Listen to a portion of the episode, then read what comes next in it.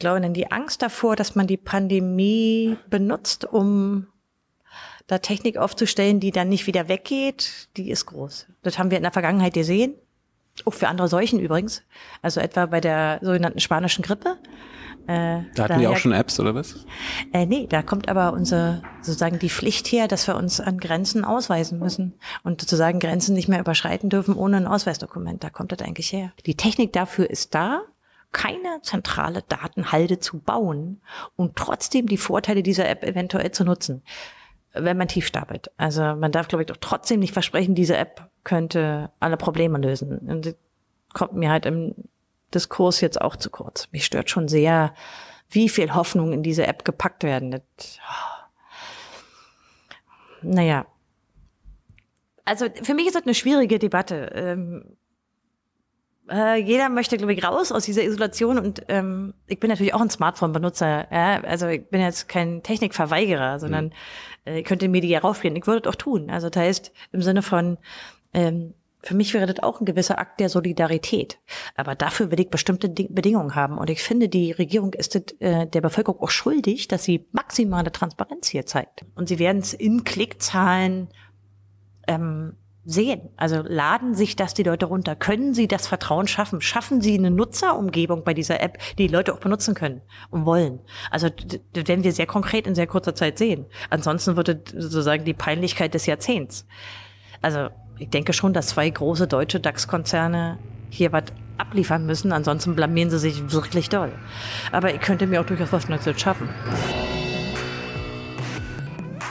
So, eine neue Folge Junge Naiv in ungewohnter Atmosphäre. Ich sitze zum ersten Mal nach über 400 Folgen nicht direkt neben meinem Gast, aber es ist ein alter Bekannter.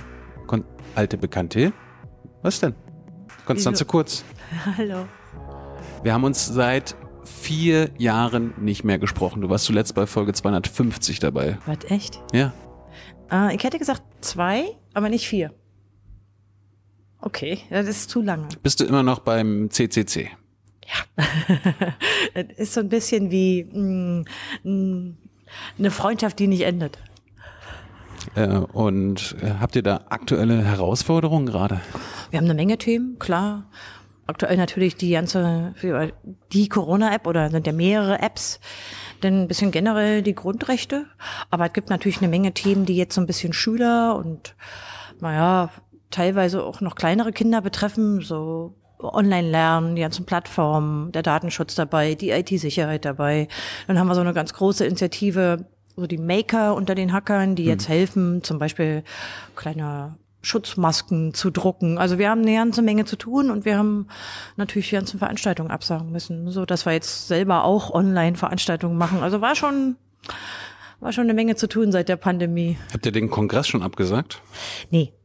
Steht tatsächlich noch nicht fest, ob wir im Dezember 2020 den Kongress wieder machen können. Mein persönliches Gefühl ist, äh, dass sicherlich die Verbote bis dahin aufgehoben sein werden, aber ob man es trotzdem macht, denn man muss ja auch vorher planen, ist nicht klar. Jetzt im Sommer sind ja gerade alle, wirklich alle Musikfestivals abgesagt worden. Wird ja ein bisschen trauriger Sommer. Ja, eigentlich alle Großveranstaltungen, oder?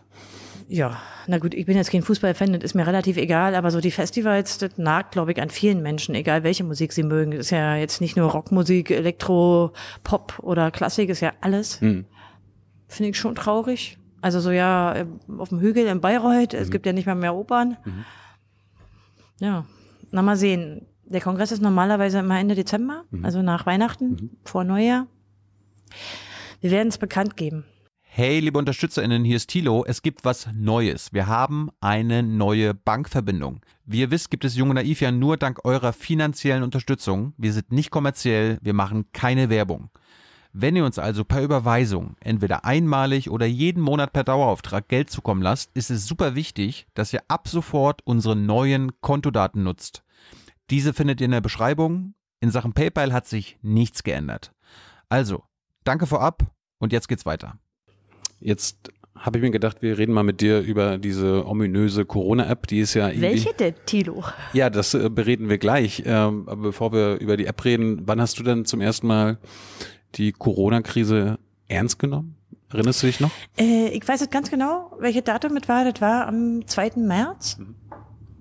Also das, ist- das ist mir persönlich, äh, weil ich einfach im Bundestag war und da war das schon richtig Thema. Also da war eine Anhörung im, im Bundestag. Und äh, in diesem Ausschuss haben da schon alle drüber gesprochen. Das war also Anfang März schon relativ virulent. ja, hätte ich gar nicht so gedacht. Da waren zwar immer noch die Nachrichten alle so aus Asien, vor allen Dingen eben aus China, aber im Bundestag war das damals schon angekommen. Und seitdem hat sich natürlich auch, wie bei allen Menschen, privat total viel verändert. Also die ganze Isolation betrifft ja alle Menschen, klar. Isolierst du dich auch erfolgreich bisher? Ja. Nervt zwar mich genauso wie alle anderen Menschen. Ähm, ich glaube, ich habe es ein bisschen leichter, weil ich natürlich schon immer sehr viel digital kommuniziert habe. Ja. Mich stört natürlich, dass ich manche Menschen einfach schon lange nicht mehr gesehen habe und die einfach mal nicht, weiß ich nicht, in den Arm nehmen kann oder also vielleicht auch, naja, also diese zusammen mal essen gehen oder so, das fällt jetzt alles weg. Hm. Schon schade. Oder hast du das Gefühl, dass jetzt äh, die Digitalisierung, wie es immer so schön sagt, äh, wie man so schön sagt, vorangetrieben wird angesichts der Situation zu Hause, Homeoffice, Videokonferenzen und den ganzen Kram? Naja, faktisch ist es natürlich so. Man merkt natürlich die ganzen Defizite in der Vorbereitung. Im schulischen Bereich, aber ich denke auch in der Wirtschaft sieht man, dass darauf niemand vorbereitet war. Viele haben jetzt auf die Schnelle sich so Tools geklickt, wenig über IT-Sicherheit, wenig über Datenschutz nachgedacht. Aber mh, ich finde, es gibt eine gewisse Bewegung, zumindest im schulischen Bereich, dass man es auch korrekt machen will. Im Sinne von möglichst sicher und datenschutzfreundlich, um also nicht die Schülerinnen Daten und so irgendwelchen kommerziellen Unternehmen zu geben, aber das ist natürlich auch nicht leicht. Denn nicht jedes Kind hat die Hardware zu Hause, nicht jedes Elternteil hat Ahnung davon. Ist auch für Lehrer, glaube ich, gerade keine leichte Zeit. Und in der Wirtschaft, äh, da hält sich, also, mein, Dein Mitleid in Grenzen? da hält sich mein Mitleid in Grenzen. Ja. Aber was, müß, was müsste dann äh, in Sachen Schule denn jetzt gerade, was wird denn jetzt alles nachgeholt und wo seht ihr denn da Gefahren? Also ich glaube, das Wichtigste ist, dass es nicht nur um Tools geht, sondern dass man mit, mit einem neuen technischen Werkzeug oft auch ein bisschen die Didaktik und die Art der, der Aufgaben ändern muss. Ja, Es ist ja nicht, dass man den Frontalunterricht und das Zusammensein in der Klasse so übertragen kann. Man muss Dinge anders machen, didaktisch. Und da hapert es, glaube ich, dran. Und auch ähm, der zweite wichtige Punkt, wo echt hapert, ist aus meiner Sicht die ganze Administration. Lehrer sind darauf nicht vorbereitet und dafür auch nicht ausgebildet, dass sie zufällig auch noch Administrator von Software sein sollen. Und oft haben Schulen auch keine Lehrer dafür. Und es ist eine lange Forderung des CCC. Wir haben ein eigenes Projekt, Chaos macht Schule, dass eben auch das bezahlt wird, dass es Lehrer gibt, entweder Mathelehrer oder Informatiklehrer oft, die die Administration machen und die das nicht nebenbei in ihrer Freizeit machen. Das ist ein Riesenproblem schon lange. Und jetzt zeigt sich das natürlich sehr drastisch. Ich glaube, es ist in, ja, in allen Klassenstufen ein Problem.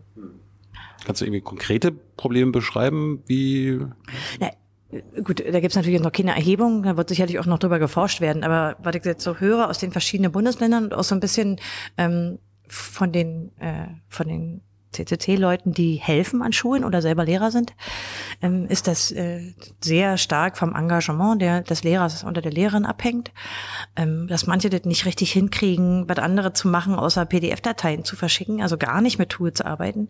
Also da kommt auch die dialogische Komponente dann sozusagen bei Null an, äh, dass viele äh, auf die äh, Initiativen von den Eltern angewiesen sind, die zum Beispiel da mithelfen technisch, dass es eben eine Menge Schüler gibt, die keine entsprechende Hardware haben oder gar keine Unterstützung ihrer Eltern. Können sie natürlich auch online lernen, vergessen zu Hause. Also es hapert überall. gibt einige digitale Lernplattformen, die haben richtig die Grätsche gemacht, gerade so in den ersten Tagen. Es gibt sehr viel Unwissen über IT-Sicherheitsprobleme und Datenschutz. Was kann man nutzen? Na, was sollte man nutzen? Das hat bestimmt drei, vier Wochen gedauert, bis ich das so rumsprach. Aber was sollte man denn nicht nutzen, wenn man als Lehrer oder als Lehrerin seine Klasse versucht zu unterrichten online? Na, ich glaube, man muss darauf achten, dass äh, Schülerdaten besonders geschützt sind. Man kann die nicht einfach kommerziellen Konzernen andienen. Also eine WhatsApp-Gruppe ist auch datenschutzrechtlich problematisch. Das ist natürlich das, was viele Lehrer kennen und auch Eltern kennen. Aber man muss sich natürlich überlegen, ob man Tools benutzt, die keine Daten von Kindern sammeln, wo auch möglichst natürlich keine IT-Sicherheitslücken bekannt sind. Das ist schwierig für viele. Ist aber in Betrieben natürlich letztlich nicht anders. Hm, Wir sehen jetzt, der CCC betreibt einige Instanzen von Jitsi. so eine ähm, Konferenztool quasi ist. Wir sehen, wie viele Leute darauf zugreifen. Ja, das ist aber auch ein großer Streit, welche man benutzen soll. Ja, ja gibt's ja eine Menge kommerzielle und freie Initiativen. Und es hat eine Weile gedauert, bis dann auch anfing, so die Pressevergleiche herzustellen, sodass man sich zwischen den verschiedenen Tools entscheiden kann und bis zum Beispiel die Landesdatenschutzbeauftragten sich geäußert haben, zieht sich so ein bisschen hin. Die waren alle nicht vorbereitet auf diese Situation. Aber, aber klär mal, was ist das Problem an der WhatsApp-Gruppe, wo der Lehrer mit den Kindern schreibt? Was sind da für datenschutzrechtliche Bedenken? Erst ist sicherlich die Rechtslage. Wir müssen mal warten, die Polizei kam hier gerade vorbei. Ist weg. Ähm, die erste ist sicherlich erstmal die Rechtslage. In Deutschland ist man natürlich gebunden an die Umsetzung der Datenschutzgrundverordnung und heißt, man muss die Daten der Schüler nach dieser Verordnung schützen. Und einige dieser muss also gucken, ob die Tools, die man verwendet, wie zum Beispiel WhatsApp, aber auch andere, datenschutzgerecht sind. Dazu gibt's oft schon eine Aussage. In den Bundesländern sind ja dafür die Landesdatenschutzbeauftragten zuständig. Dann kann man auch nachgucken und so. Denn äh, die sind dann ja in der Regel auch für Behörden und so weiter zugelassen. Zugelassen ist vielleicht ein bisschen übertrieben, aber da gibt's oft schon Empfehlungen. Ähm, man kann halt Schüler nicht beliebig kommerzialisieren. Ja, insbesondere natürlich, was Werbung betrifft, was die Auswertung der Daten betrifft. Ja. Dort muss man zum Zweiten darauf achten, ob da nicht klaffende Sicherheitslücken sind. Und das ist natürlich für viele Lehrer ein Problem, denn die verfolgen vielleicht die Berichterstattung darüber nicht so, nicht so einfach. Was wäre denn eine ansprechende Alternative zu WhatsApp-Gruppen? Na, wenn man freien Messenger nimmt zum Beispiel, also nicht kommerziellen, da gibt es ja eine Menge, oder auch generell dezentrale Kommunikationsmodelle wie XMMP. Also es gibt schon eine Menge. Man muss sich einfach darüber informieren und informiert sein. Und das ist, glaube ich, für viele Lehrer eine große Herausforderung. Ähm, Generell, also alle diese Tools sind für viele Lehrer richtig Neuland. Die haben erst mit der Krise angefangen, die zu benutzen, auch vorher nicht mal getestet. Und dann nimmt man natürlich oft, was in der Suchmaschine seiner Wahl als erstes rausfällt oder was irgendjemand empfiehlt und denkt dann vielleicht erst im zweiten Schritt darüber nach, oh, da sind ja noch gesetzliche Anforderungen, da muss ich vielleicht mal gucken, wer steckt denn dahinter. Ja, schwierig. Wie ist das mit Videokonferenzen? Ist da so eine Skype-Schalte okay oder mit Zoom? Geht das alles klar? Naja, Skype hat die Problematik, dass dort auch Daten verwendet werden, verbietet sich im Unterricht, aber da gibt's Alternativen. Viele nehmen jetzt diese Jitsi oder Big Blue Button, also gibt ja eine, eine Menge kommerzielle und nicht kommerzielle Initiativen, die man benutzen kann, aber man muss sich auch darüber wieder informieren. Man muss die installiert, installiert kriegen. Die Eltern oder Schüler selbst müssen den natürlich dann auch nutzen können. Also nicht immer so einfach. Ich will nicht sagen, ähm, dass alleine der Gedanke daran, datenschutzfreundlich und IT-sicher zu betreiben, schon erstmal alle Probleme löst. Denn das muss ja auch funktionieren und nicht in drei Wochen, sondern möglichst schnell. Insofern kann ich verstehen, dass viele Lehrer möglichst wenig techniklastige Lösungen versuchen zu finden. Kannst du verstehen, dass manche Lehrer dann sagen, ach, der Datenschutz ist auch ein bisschen übertrieben jetzt, was ihr da alles quatscht. Ich will jetzt erstmal die Kinder unterrichten. Das geht vor. kann das natürlich verstehen, aber man kann dauerhaft Gesetze natürlich auch nicht ignorieren, die hier bestehen. Und ich glaube, man muss ja auch ein bisschen Beispiel sein für die Schüler. Ähm, das Problem ist aber natürlich nicht nur in Pandemiezeiten so. Wir haben auch so bei Schülern öfter beobachtet, dass sich ein gebürgert hat, dass man Facebook-Gruppen benutzt oder WhatsApp, also dass Lehrer einfach das, was sie in ihrem privaten Alltag benutzen oder auch Eltern, äh, dann in diesen Schulbetrieb mit rüberholen. Der größte Defizit ist sicher, dass man vorher ganz wenig getestet hat. Das ist offenbar äh, diese ganze, das ganze Online-Lernen ist für viele Lehrer waren spanische Dörfer. Sagt man das spanische Dörfer? Elder? Nee, böhmische. Böhmische, böhmische Dankeschön. Ja, böhmische. Wie sagen wir, Entschuldigung. Ich bin sonst mal derjenige, die Redewendung aus äh, man äh, nicht zusammenbringt. Ich versuche später von dir Redewendungen zu korrigieren. Also mich, mich frustriert schon ein bisschen, wie wenig vorbereitet auch viele Bundesländer waren. Es gibt ja einige, die haben Plattformen, andere haben gar nichts. Äh, und die haben, finde ich, auch die, die Bildungsministerien zu langsam reagiert, um auch Hilfestellung zu leisten. Man kann das ja nicht den, sozusagen, den Lehrern übel nehmen. Naja gut, und dass die Eltern mit Homeoffice und äh, Kita-Schließung und so natürlich auch sehr viel Überforderung haben, dafür hat, glaube ich, jeder Verständnis. Also da ist ja gerade sehr viel im Argen. Wie sieht's an den Universitäten aus? Sind die Studenten und Studentinnen mit ihren Dozenten Läuft es da besser? Also offen gestanden habe ich da auch ganz, ganz viel Gejammer gehört. Also ich komme jetzt aus der Informatik, auch da ist es nicht besser. Nicht jeder Informatikdozent oder Professor oder Professorin können mit solchen Tools umgehen. Manche kennen nicht mal ein Pad, mit dem man gemeinschaftlich schreiben kann. Also auch da war viel im Magen. Ich glaube natürlich, dass Studenten hm, in der Benutzung ja, von Informationstechniken ein bisschen besser sind und wenn man ihnen eine Anleitung gibt, dann kriegen sie das wohl hin. Aber da war auch in der Professorenschaft oder generell in der Lehrkraftsituation nicht so vieles besser. Da gibt es eine Menge auch technische Dozenten, die hatten keinen Plan. Also auch die Uni- und Hochschulwelt ist nicht immer toll. Es gibt eine Menge Ausnahmen und eine Menge auch ähm, die schon vorher ähm, Initiativen hatten, Online-Kurse und so weiter anzubieten. Die haben natürlich dann einen großen Vorteil. Aber auch da, ich sag, ich habe eine Menge Gejammer gehört in letzter Zeit und musste auch viel helfen. Also viele Informatiker müssen ja dann immer eher Hilfe leisten. Hast du wenigstens auch ein bisschen was Positives gehört? Naja, das Positive, was ich daraus mitnehmen würde, ist, es geht schon irgendwie, wenn es sein muss. Und äh, es gibt natürlich auch ein gewisses Umdenken. Denn dass solche Tools in Zukunft benötigt werden, hat jetzt, glaube ich, jeder begriffen.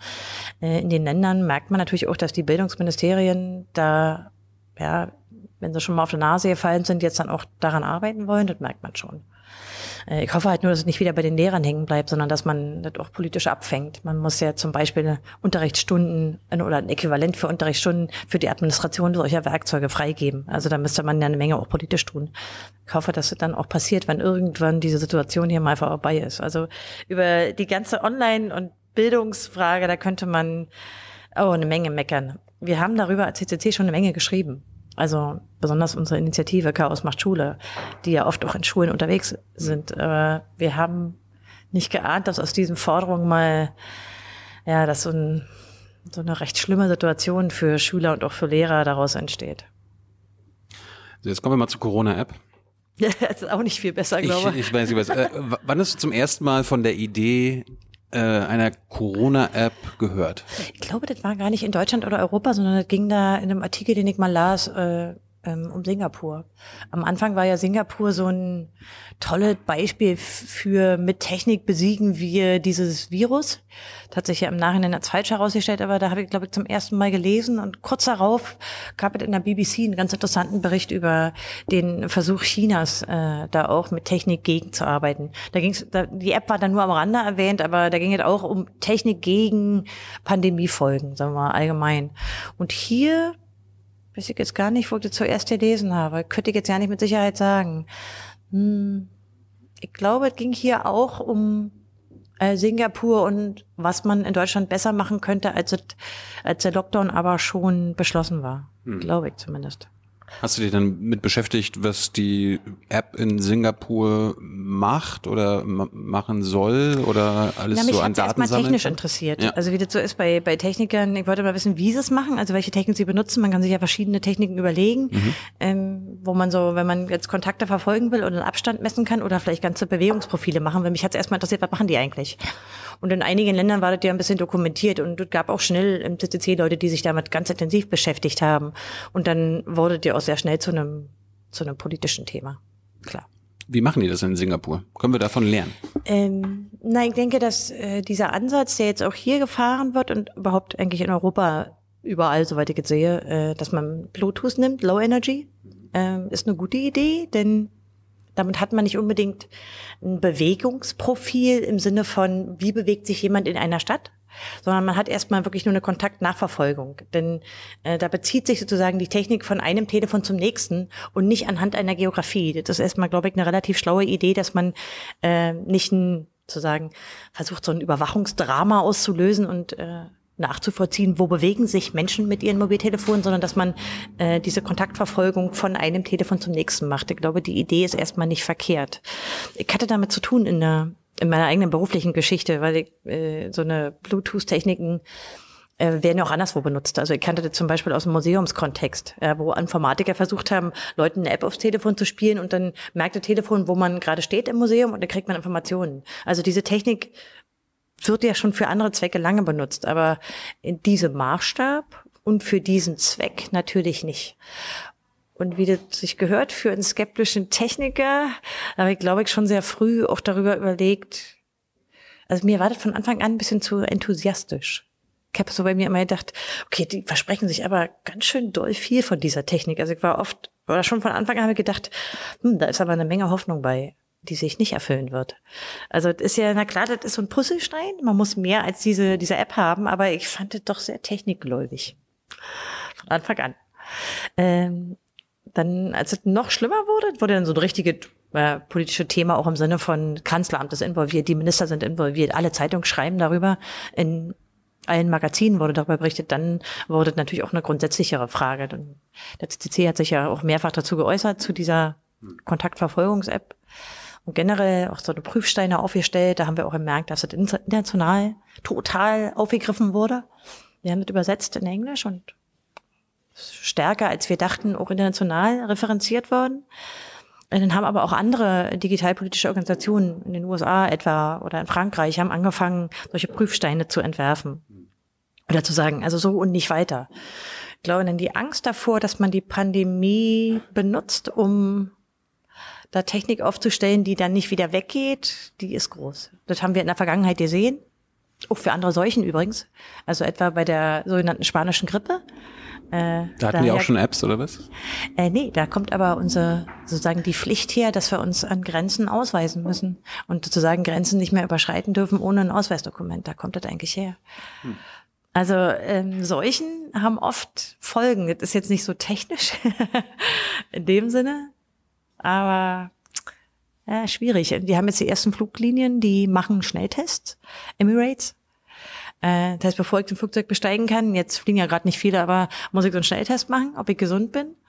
Und diese Krankheitsvermutung, die wird uns, glaube ich, noch lange, lange begleiten. Mhm. Auch jetzt die Diskussion um den, also die jetzt ganz nach der App kam, um den Immunitätspass, also ob ich mit, nur mit dieser App irgendwo hin kann oder mit einem, mit einer anderen Art von Immunitätspass, die macht mich, die macht mich wirklich dort nachdenklich, weil äh, die Information, ob jemand krank ist und womit, sind natürlich höchst sensibel. Und nicht nur für ihn, sondern auch für sein Umfeld.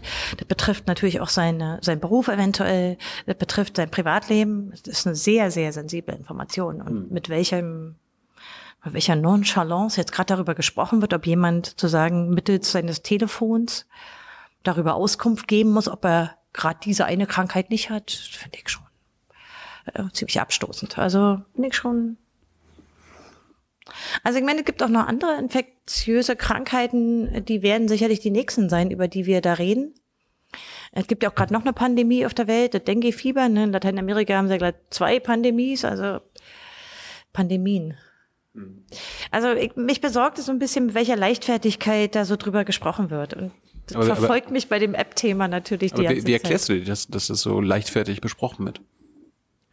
Ich glaube, die Angst war am Anfang so groß, als es plötzlich losging, ähm, dass die ähm, infizierten Zahlen so hoch stiegen, als das ganze Drama in Italien und Spanien deutlich wurde und dass es sehr, sehr viele Tote da gibt.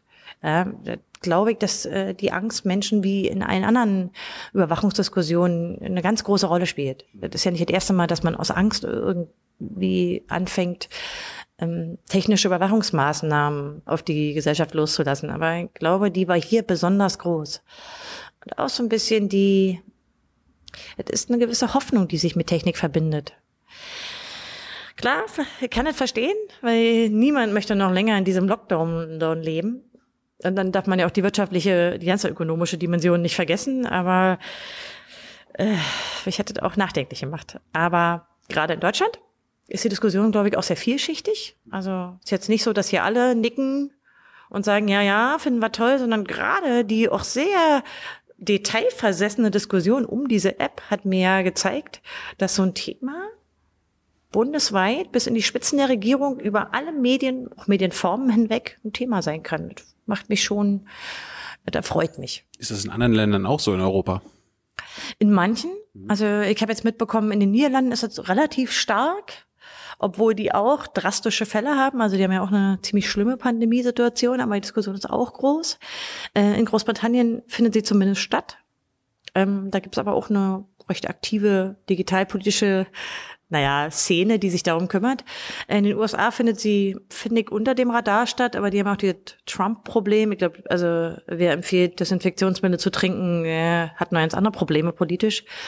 Und generell ist sie hier in Deutschland, finde ich, ein bisschen sachlicher. Angenehm sachlich eigentlich, aber ich glaube, den Ton gibt hier sehr stark äh, immer noch Angela Merkel vor. Und ich glaube, diese sachliche Art, mit der sie versucht hat, diese Krise zu moderieren, schlägt so ein bisschen auf die Debatten durch. Gibt ein paar Ausnahmen, ja. Wir brauchen jetzt, glaube ich, nicht reden über, weiß ich nicht, Augstein oder so, aber ähm, insgesamt immerhin die technischen Details haben viele interessiert. Ich habe eine Menge erklärt in den letzten paar Wochen, auch technisch erklärt.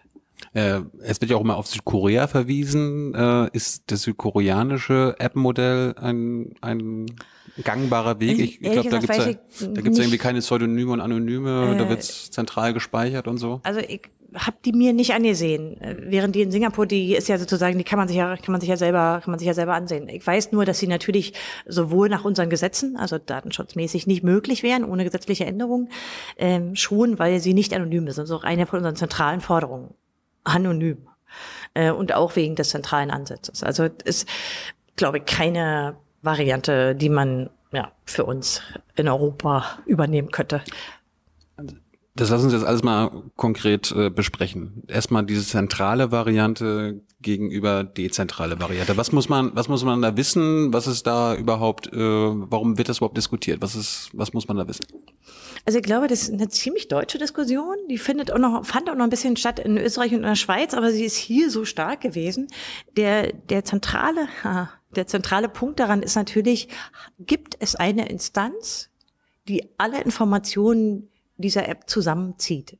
Deswegen nennt man es zentralen Ansatz oder dezentral. Oder eben werden ähm, auf den Telefonen die Informationen gehalten, insbesondere die ID, die ein Smartphone identifizieren kann. Also eine zentrale Instanz bedeutet immer schon aus Hackersicht erstmal äh, auch eine Instanz, die man angreifen kann und die Daten abgreifen kann. Und das wäre natürlich sicherlich äh, eine Problematik, aber die größere ist auch, dass natürlich Stellen, insbesondere staatliche Behörden, auf diese zentrale Instanz möglicherweise zugreifen wollen würden. Hm? Das könnte man natürlich auch gesetzlich ausschließen, aber darum drehte sich im Wesentlichen der Streit. Gibt es denn Vorteile einer zentralen Variante?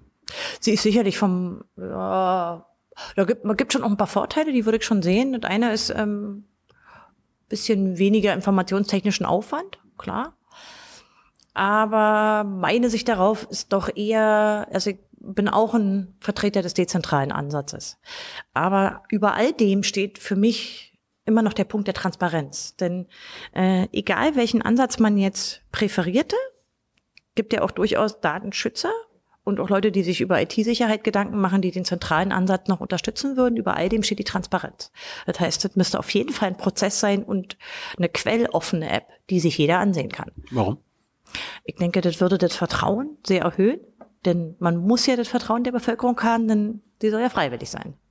Ja, aber wenn die Regierung sagt, vertraut uns, ihr könnt darauf vertrauen, dass das so läuft, wie wir euch das sagen, Glaubst ja, du denn der äh, Regierung Könnte man machen, aber mein Vertrauen kommt eher doch darauf, dass ähm, Vertrauen ist gut, Kontrolle ist besser. so ist es. Generell natürlich könnte die Regierung sagen, vertraut uns, aber das hilft ja nicht weiter, denn sie muss ja hoffen, dass die Leute tatsächlich ihre Smartphones zücken und sich die App laden. Das ist natürlich auch ein Problem, müssen ja relativ viele tun. Äh, ich glaube, hier wird auch viel vergessen, dass es einen Anteil der Bevölkerung gibt, die haben keine Smartphones, die haben vielleicht noch ein Telefon, aber nicht unbedingt ein Smartphone. Mhm. Es gibt auch noch ein paar andere Betriebssysteme, darf man vielleicht auch nicht vergessen. Es war sehr wenige, aber hm. und es gibt natürlich auch Leute, die haben gar kein Telefon. Und äh, dann gibt es noch so eine Mischform. Also zum Beispiel Menschen, die haben drei Telefone und sie benutzen eins für berufliche Zwecke, eins haben sie nur am Wochenende an. Äh, manche Menschen haben es nicht permanent an. Also es gibt schon noch Modelle, die sind jenseits von, ich bin immer mit meinem Smartphone unterwegs. Hm. Ich glaube, da muss man schon einen recht hohen Anteil freiwillig dazu kriegen, das zu klicken, um Aussage, aussagemäßig gute Daten zu bekommen. Das ist halt auch noch ein Vorteil, der von so Virologen und Menschen, die sich mit Infektionsausbreitungen beschäftigen, an dem zentralen Ansatz betont wird. Nämlich, dass man mit einer zentralen Instanz besser daran forschen könnte. Das weiß ich natürlich nicht. Ich habe ja eher mit der Technik zu tun von dieser Seite. Das wird aber von sehr vielen in diesem, für die medizinische Forschung gesagt, dass das praktischer wäre. Weiß ich nicht, ob es so stimmt. Hm. Du hast gerade schon angedeutet, äh, bei der Zentralvariante gibt es auch Missbrauchspotenzial. Wer, wer könnte da diese Variante missbrauchen?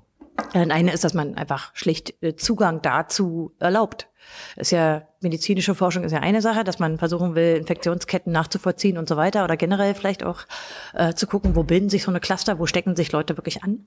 Ähm, das ist ja sehr interessant, weil bisher immer noch über die Infektionswege ähm, ein paar Unklarheiten bestehen. Da wird zwar eine Menge geforscht derzeit, aber klar, muss man, könnte man die Daten nutzen. Ähm, das andere ist äh, Hacking. Ich darf mal vergessen, dass wir immer noch mal äh, nicht vergessen, dass wir äh, eine ganze Reihe Geheimdienste haben auf der Welt, die sich nach solchen Daten ja auch die Finger lecken. Ähm, da gibt es natürlich auch Leute, die dazu Geld machen könnten, also kriminelle Hacker, ist ja der, der Übergangsbereich ist ja fließend. Also es geht natürlich auch um IT-Sicherheit. Es ist ja nicht nur, dass man sozusagen lawful interception, also dass man gesetzlich erlaubt, dass jemand äh, zum Beispiel darauf zugreift unter bestimmten Bedingungen, sondern dass es eben auch jemand tut, der das nicht darf. Wir haben ja eine Menge Beispiele dafür gesehen, wie sensible Daten ihren Weg ins Netz gefunden haben. Äh, gerade in den letzten Jahren, die Zeitungen damit voll. Auch dass Millionen und Milliarden Datensätze verloren gehen, das wäre ja nicht das erste Mal. Und insofern eine zentrale Instanz aufzubauen, ist immer ein gewisses Risiko. Zumal bei so sensiblen Daten. Ich denke, ich denke mir halt, wenn, wenn man wüsste, dass nur das Robert-Koch-Institut und keine Ahnung, die Gesundheitsämter darauf Zugriff hätten, dann könnte man sagen, okay, irgendwie vertretbar. Aber wenn man zum Beispiel in, einem, in einigen Bundesländern gibt es ja schon so, dass die Gesundheitsämter der Polizei Klarnamen mhm. melden von Infizierten zum Schutz von Polizisten angeblich. Da denke ich mir, okay, wenn die Polizei Zugriff hätte darauf, wer hier wo infiziert ist, das wäre problematisch. Muss man sagen zu den Beispielen. Also es waren einige Bundesländer, die haben, das ist rechtswidrig. Also dass sozusagen diese Daten übermittelt wurden an die Polizei, ist rechtlich nicht erlaubt. Ich denke mal, wird vielleicht auch noch mal irgendwie gerichtlich geklärt werden, weiß man nicht. Oder aber ähm, gut, also zumindest haben wir die Bundesländer, wo das passiert ist, gesagt, das machen sie nicht mehr. Ähm, die, eigentliche Defizit war ja die mangelnde Schutzausrüstung der Polizei. Die Polizei wollte ja sozusagen diese Infektionsdaten haben, um ihre Beamten zu schützen. Und das ist natürlich wirklich sehr sensible Datum, ob jemand eine bestimmte Krankheit hat oder nicht. Aber zu dem, was du eigentlich sagtest, wenn jetzt die Gesundheitsämter auf diese zentrale Instanz zugreifen könnten, das eine ganze Menge in Deutschland. Ja, und jeder, der darauf zugreifen kann, ist ja wiederum auch ein potenzielles Sicherheitsloch. Also man muss schon sehen, es ist nicht so einfach mit einer zentralen Instanz. Deswegen äh, hat der CCC auch ähm, obwohl wir haben auch eine Menge Diskussionen gehabt innerhalb des CCC, wie das immer ist, in Techniker, also unter, unter Technikern, na klar. Habt ihr da Leute gehabt, die gesagt haben, zentrales Ja, da gibt's auch welche, ja klar. Ah, ja. ja. klar. Also äh, zumindest haben wir mal debattiert. Das finde ich auch ganz, ganz, ganz wichtig eigentlich, dass man sich die Möglichkeiten mal ansieht. Hm. Ähm, aber eine zentrale Instanz ist natürlich von diesem Hacking-Aspekt immer auch gefährlicher. Ich kann verstehen, dass für manche dieser, dieser, diese Idee, ja, aber dass man daran forschen kann und das als sozusagen große äh, zentrale Dateninstanz, wo man auch über längeren Zeiträume ja, so eine, so eine Infektionsketten nachvollziehen kann, für die Forschung interessanter, das kann ich verstehen. Aber hier sind natürlich auch Güter abzuwägen. Man, man hört ja auch immer wieder noch in der Öffentlichkeit aktuell Virologen, Virologinnen, die sagen, ach, jetzt hört doch mal auf mit dem Datenschutz, wir brauchen die App, um die Pandemie im Griff zu bekommen. Na, so sagt es, glaube ich, keiner. So ganz so platt ist es, glaube ich, nicht. Aber ähm, hier wird schon oft so eine Werteentscheidung getroffen. Was mir halt fehlt an, äh, an dieser Diskussion ist oft, dass sowohl politisch, aber auch wenn sich jetzt so die bekannteren äh, Virologen äußern, dass klar gesagt wird, dass wir hier über eine temporäre Maßnahme reden. Also dass es wirklich nur für einen gewissen Zeitraum sein soll. Und es gibt diesen Spruch, äh, wo ein Trog ist, da kommen die Schweine. Und das haben wir natürlich bei allen solchen Datensammlungen erlebt. Ja, das ist natürlich eine alte Debatte über die Vorratsdatenspeicherung, ja, die ja seit zwölf Jahren jetzt geführt wird, oder aber auch Bestandsdaten, die man zugreifen kann. Ich glaube, ja, da, da sollten wir nicht die alten Diskussionen, die wir bis in die höchsten Gerichte geführt haben, jetzt einfach vergessen. Und wir sollten die deshalb nicht vergessen, aus meiner Sicht, weil es Möglichkeiten gibt, es besser zu machen. Und das ist auch der Grund, warum es im CCC eine klare Mehrheit gab für diesen dezentralen Ansatz.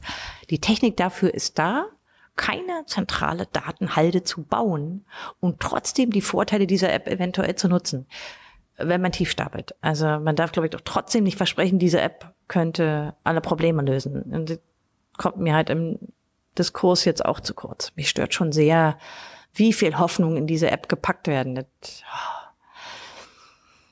naja.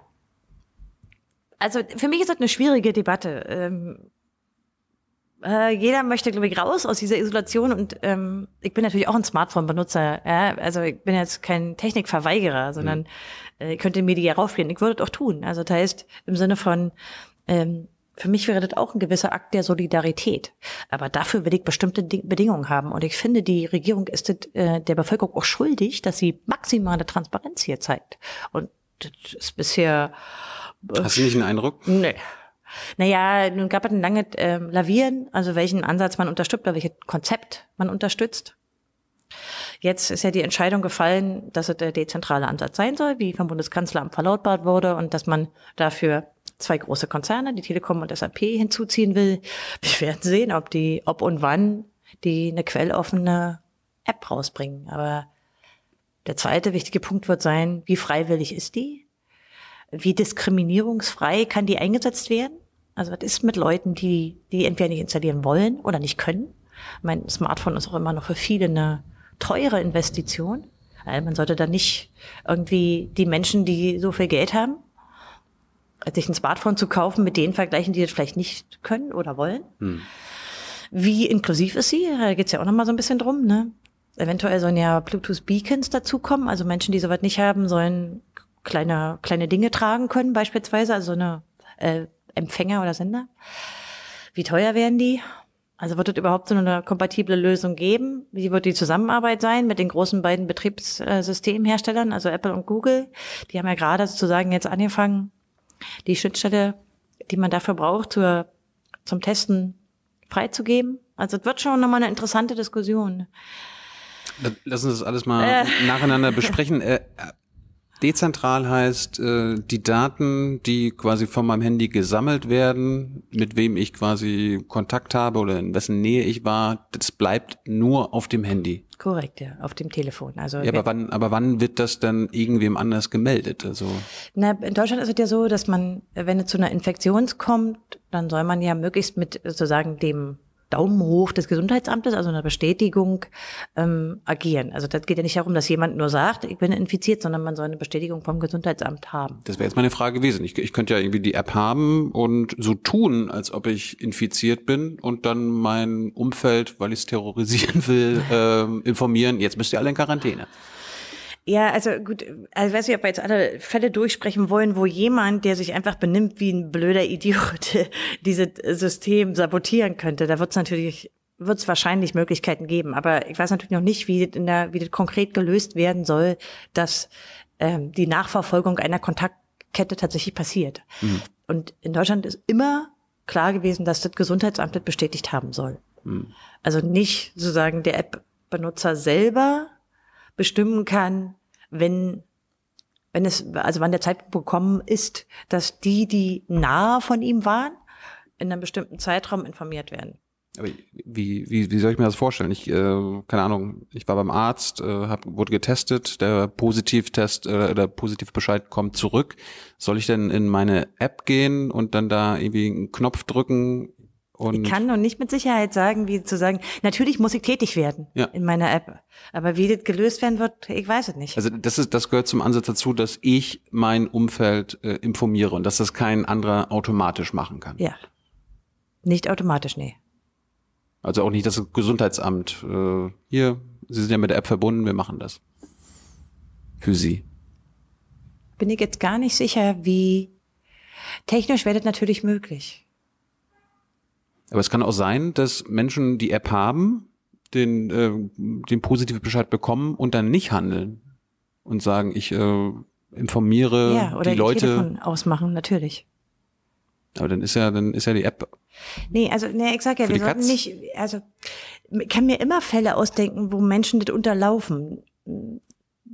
Generell, ich lade mir das ja freiwillig runter, ich möchte daran mitwirken. Ja. Natürlich kann ich immer mein Handy ausmachen. Natürlich würde es auch passieren, dass mir das Akku ausgeht.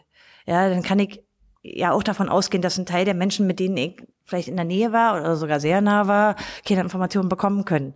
Natürlich, ja. Oder die, ich habe halt das Telefon einfach ausgemacht. Also ich glaube, ist nicht richtig, das so rum zu debattieren, wie man es sabotieren kann, weil das sehr einfach ist. Ja. Aber die, die sich runterladen, tun das ja freiwillig und möchten ja andere Leute mitschützen. Ja. Insofern hoffe ich, dass die Quote der Idioten gering sein wird.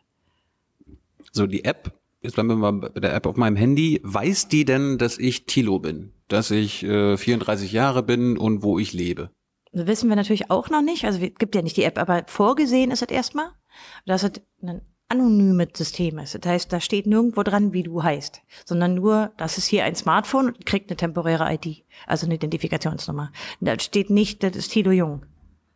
Aber die App weiß, welche, welches Smartphone ich verwende. Da kann man ja dann auch wieder Rückschlüsse drauf ziehen, die Modellnummer des iPhones so und so. Ja, und wenn, das ist ja auch gerade so ein bisschen das Problem des zentralen Ansatzes gewesen, selbst wenn es anonym wäre, könnte man natürlich über bestimmte ähm, Versuche zu de-anonymisieren, äh, versuchen rückwärts abzuleiten, wem gehörte. Das ist natürlich sehr einfach, weil Menschen sich in bestimmten Umfeldern bewegen. Also wenn ein Telefon nachts immer an einer bestimmten Adresse ist, dann weiß man natürlich auch relativ einfach die Wohnadresse natürlich. Hm. Da, deswegen ist ja auch der dezentrale Ansatz äh, der Datenschutz freundlichere. Aber denkt man nicht immer nur von der, wie kann ich's, nee, nee. ja, wie kann ich's hintergehen? Ähm, Nee, das war, das war jetzt einfach nur, ich will wissen, ich wollte wissen, ob die App denn wenigstens weiß, wer ich bin oder ob die auch schon meine anonymen Daten hat. Nee, so ist doch geplant. also die, die wandelt das nicht um in anonyme Daten, sondern das ist autom wird automatisch anonym erfasst.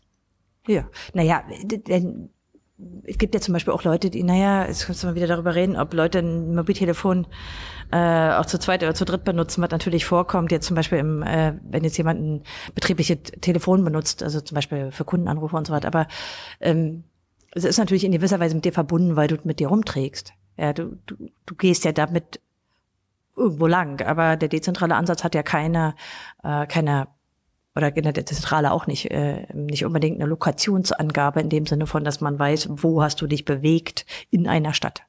Und anonym bedeutet ja dann auch, dass die anderen auch anonym sind, die äh, getraced werden. Das heißt, ich kann nicht gucken auf meinem App, okay, hat, hat er jetzt wirklich gesehen äh, oder gemerkt, dass ich Konstanze gerade getroffen habe? Nee, aber du könntest natürlich sehen, die ID taucht mehrfach auf. Äh, aber die ID soll auch nicht dauerhaft vergeben werden, sondern temporär sein. Also dass du nicht eine dauerhaft dieselbe ID hast. So ist es. Aber die App merkt sich dann, dass die ID von dir von vor zwei Wochen eine andere ist, als die du jetzt hast, weil die alle ein paar Stunden oder Tage wechselt. Ja. Das heißt, du würdest nicht unbedingt wissen, du könntest nicht über einen längeren Zeitraum sehen, welche IDs sich um dich rum bewegen. Hm dann ist ja in der Diskussion auch immer wieder Pseudonym und Anonym. Ja. Was ist da der Unterschied und warum? Naja, bei der warum? Pseudonymität ist natürlich immer die Gefahr groß, dass man das rückführen kann, weil ein Pseudonym leichter zu de-anonymisieren ist. Also wenn ich zum Beispiel, ich vergebe einen äh, Namen oder eine alphanumerische Zeichenfolge für jemanden hm. und äh, nenne ihn eben nicht Tilo Jung, sondern Affenhase 3, ist ja jetzt egal. Und das ist natürlich einfacher, weil eine, das Pseudonym zugewiesen bleibt. Also das ist ein dauerhaftes äh, Pseudonym und kann man natürlich dann leichter de-anonymisieren. Generell muss man vielleicht mal sagen, ne, äh, Pseudonyme, ähm, also die Techniken, um jemanden zu de-anonymisieren, sind natürlich heute besser geworden, einfach weil es viele auch wissenschaftliche Versuche gab, wie man mit welchen Datensatz man zum Beispiel versuchen kann, gerade bei Lokationsdaten. Insofern, da sollte man sich auf Pseudonyme, denke ich, nicht verlassen. Das ist aber auch Konsens unter ähm, Datenschützern, aber auch in Fragen der IT-Sicherheit, dass man ähm, diesen anonymen Ansatz verfolgt. Ich kenne auch, ähm, es gibt ja jetzt verschiedene, die CH-Prüfsteine, aber es gibt auch von Datenschützern ähm, so Vorlagen, wie man äh, so eine App sich vorstellt, also einfach Forderungen oder Konzepte, wie man so eine App machen will. Und da ist immer die Anonymität an erster Stelle. Jetzt ist ja dann auch immer eine Diskussion zwischen Tracing und Tracking. Was ist der Unterschied? Naja, Tracing ist die sogenannte Kontaktverfolgung. Also ja, wer nachvollziehen, wer hatte mit wem Kontakt. Und der Tracking würde eben auch eine Komponente haben, ähm, wo bewegt sich jemand. Also wo äh, bleibt er auch in Bezug auf geografische Daten Kontaktdaten. Also bisschen, finde ich im Deutschen wurde ein bisschen gemischt. Jetzt im englischsprachigen Raum wurde ein bisschen besser getrennt. Ähm, the Tracking wäre aus meiner Sicht ähm, nach der europäischen Datenschutzgrundverordnung so woher nicht möglich. Müsste man auch gesetzlich regeln. Warum? Na, weil natürlich viel eingriffsintensiver ist, wenn ich so sehe, wie jemand also total nachvollziehen kann, wo sich jemand lang bewegt. Aber wäre das nicht äh, für ähm, das Robert-Koch-Institut, die Gesundheitsämter besser, wenn sie wüssten, wo die Infizierten sind Das mag schon sein, dass es aus, einer, aus dieser medizinischen Sicht praktischer wäre, aber man muss natürlich auch gewisse Werte äh, einfach abwägen miteinander. Ähm, und die Gefahr, wenn so eine Daten missbraucht werden oder abhandenkommen, ist natürlich größer. Hm. Gibt es denn die Möglichkeit oder ist es denkbar, dass ähm, meine App, die ich am Laufen habe mit dem Bluetooth und ähm, sie erkennt, wir sind in der Nähe voneinander und du bist irgendwie positiv, du bist infiziert. Meldet mir meine App oder könnte meine App mir melden, Achtung, Achtung, du bist gerade in der Nähe eines Infizierten, geh mal schnell weg. Technisch wäre das schon möglich. Also, wenn man vielleicht mal ein bisschen über diese Bluetooth reden, ja. da gibt es natürlich ein paar Probleme, also die man äh, die man auch kennt, auch aus anderen Anwendungen von diesem Bluetooth Low Energy. Also das ist oft ähm, nicht so genau, weswegen man in der Regel davon ausgeht bei diesen Tracing-App, dass man sich ein Weilchen in der Nähe aufhalten soll. Ähm, Im Prinzip wäre das möglich, sofern jemand, der äh, also jemand diese Information schon hat und äh, in seinem Handy angegeben hat. Aber normalerweise sollte er so sein, dass sich jemand, der infiziert ist, eben in Quarantäne begibt. Mhm. Er sollte natürlich eigentlich nicht mehr rumlaufen. Wenn er das tut, dann ähm, müsste das in den anderen Handys um ihn herum, zumindest wenn man eine Weile sich dort aufhält, ähm, ja, eine, eine Nachricht geben. Jetzt sollte man vielleicht auch nicht vergessen, also heute haben nicht alle Menschen, das mag vielleicht für manche Hipster äh, ungewöhnlich sein, ihr Bluetooth ständig aktiviert. Das ist natürlich auch ein Akkuproblem. Also die Leute machen das auch aus, um Akku zu sparen. Das müsste man natürlich permanent, wo man sich bewegt, anlassen. Und das heißt natürlich auch immer noch nicht, dass es so furchtbar genau ist. Das kann man so ein bisschen berechnen, aber umso länger man sich in der Nähe aufhält, umso eher und so genauer wird es. Aber es ist auch kein Wundermittel. Das, ähm, ich kann das nur mal damals aus diesem Kontext erzählen, wo ähm, ich so eine Anwendung kannte im Museumsbereich. Es war nicht immer so, dass die Museumsbesucher die richtigen ähm, Museumsobjekte dort dann in ihrer App äh, beschrieben haben, sondern da gab es eben eine gewisse Unsicherheit. Das hat sich auch nicht so sehr verändert. Äh, die Technik ist davon nämlich eigentlich nicht vorgesehen, unbedingt. Hm.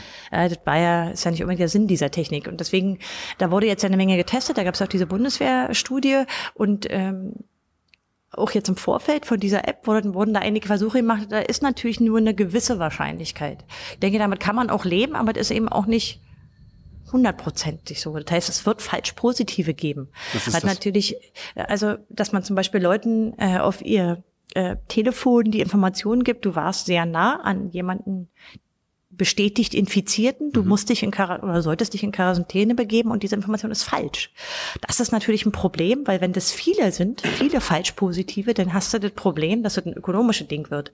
Weil diese Person, die diese Warnung kriegt, von der App könnte ja zum Beispiel auch eine Intensivschwester sein oder aber auch eine Ärztin, die, also es können ja auch Personen sein, die man sozusagen heute systemrelevant nennt und die dann in Quarantäne gehen, die Information war aber falsch. Und das kann ja eine Weile dauern, ehe man dann selber getestet ist. Denn die meisten, wenn die diese Informationen bekommen, werden ja versuchen, sich zu testen. Also die, die ökonomischen und auch persönlichen Folgen von diesen Fehlern, die unausweichlich sind, sind schon groß. Man sollte sie also möglichst klein halten. Das wird jetzt auch versucht. Also die Testreihen haben ja schon stattgefunden, dass man versucht, möglichst diesen Fehler gering zu halten. Ich stimme, stimme mir gerade vor, irgendwie du sitzt in der S-Bahn irgendwie mit 20 Leuten in so einem Waggon und äh, nach 20 Minuten Fahrt äh, springt dein, dein die App an und sagt, äh, du bist gerade in der Nähe eines Infizierten und dann guckst du dich einfach nur so um. Oh ja, aber wenn du dir das praktisch vorstellst, hieße dir, dass äh, jemand, der infiziert ist, sich in eine volle S-Bahn begeben hat. Ich sage, ja. du kannst natürlich jetzt immer so eine Fälle machen, wo jemand sich wirklich falsch verhält, dann sollte sich ja eigentlich dann isolieren. Das stimmt. Na, wobei andererseits, also ich meine, er wird vielleicht einkaufen müssen. Ist ja nicht so, dass alle Menschen ähm, in der Lage sind, äh, jemand anders äh, um Einkäufe zu bitten. Also der Fall ist, glaube ich, nicht ganz theoretisch, aber ja. Wollen wir mal hoffen, dass die infizierten Zahlen bei uns so weit runtergehen, dass es sehr, sehr seltene Fälle werden. Erklär jetzt mal den Unterschied. Äh, Bluetooth Low Energy, gibt es auch Bluetooth High Energy? Nicht in den äh, Mobiltelefonen, die man, äh, also den Smartphones, die wir so haben, das mhm. ist alle Bluetooth LE. Und wie, wie weit kann dieses Bluetooth überhaupt erreichen? Ein paar Meter. Ein paar Meter. Also ist nicht so furchtbar weit, ja. Also fünf Meter? Oder? Äh, ja, na, auch das haben die jetzt getestet äh, oder versucht zu testen, um eben diesen Fehler möglichst äh, gering zu machen. Mit zunehmendem Abstand wird natürlich auch die Fehlerquote höher. Mhm. Ähm, also die muss man auch ein bisschen unterscheiden noch, äh, ob man sich jetzt draußen bewegt oder in, innerhalb eines Gebäudes ist, weil natürlich irgendwie Wände können äh, eine Rolle spielen, aber es sind halt wirklich nur paar Meter. Ist aber auch nicht so schlimm, denn ja, eine Infektion, heute sagt man ja, der Abstand soll ungefähr zwei Meter sein, ähm, findet ja vor allen Dingen über Aerosole statt, also über, über die Atmung. Und da ist ja so diese, diese zwei, zweieinhalb Meter ist ja so ein bisschen viel weiter hustet man, glaube ich, nicht, oder viel weiter halten sich diese Tröpfchen nicht so stark.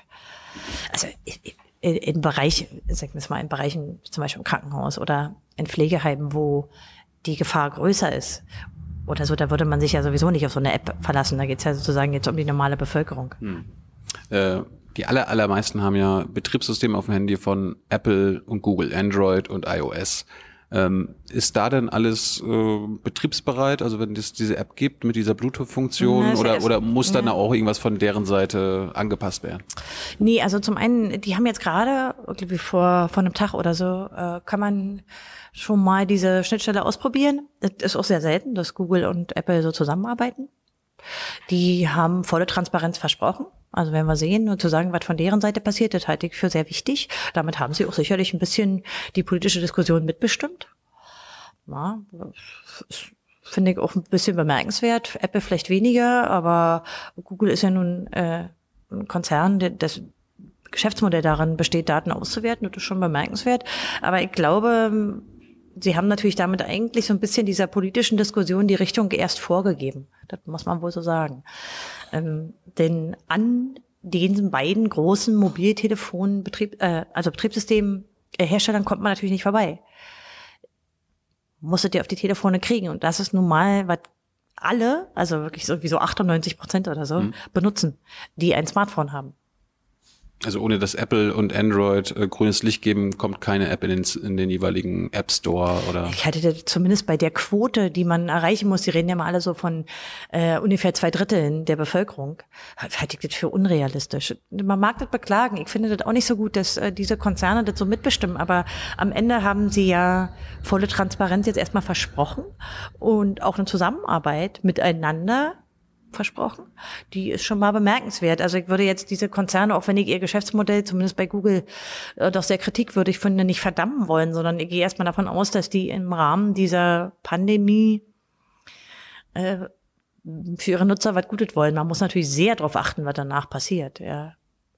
Äh, es geht ja auch zum Beispiel darum, wie kriegt die App wieder runter. Ja, also, äh, da gibt es ja auch so ein paar Forderungen, dass zum Beispiel diese App äh, permanent sagt, dass sie an ist und da ist, äh, dass die App rückstandslos sozusagen wieder entfernt werden kann nach irgendeiner Zeit. Also da, da gibt es schon noch eine Menge kleine Fragen, die man da stellen kann.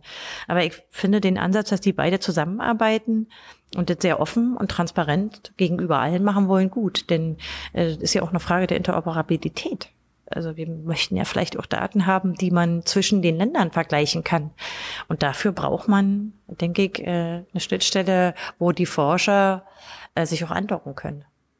Ich frage mich ja gerade, ob, ähm, angenommen, ich habe zwei Handys. Einmal ein Arbeitshandy, einmal was Privates. Das eine ist Android, das eine ist Apple. Äh, habe ich denn dieselbe App oder habe ich dann quasi zwei Apps? Nee, ich gehe davon aus, dass es, dass es eine App wird, die ähnlich bei beiden Betriebssystemen funktioniert. Nee, aber ich, ich meine, äh, hat die App habe ich da zwei Profile? Oder nee, du wirst wahrscheinlich eine, eine, eine, du wirst wahrscheinlich eine Warnung kriegen, wenn du infiziert bist über dein anderes Telefon, dass du infiziert bist. Wahrscheinlich schon. Du hast also, ja. wenn da temporäre IDs vergeben werden, ja.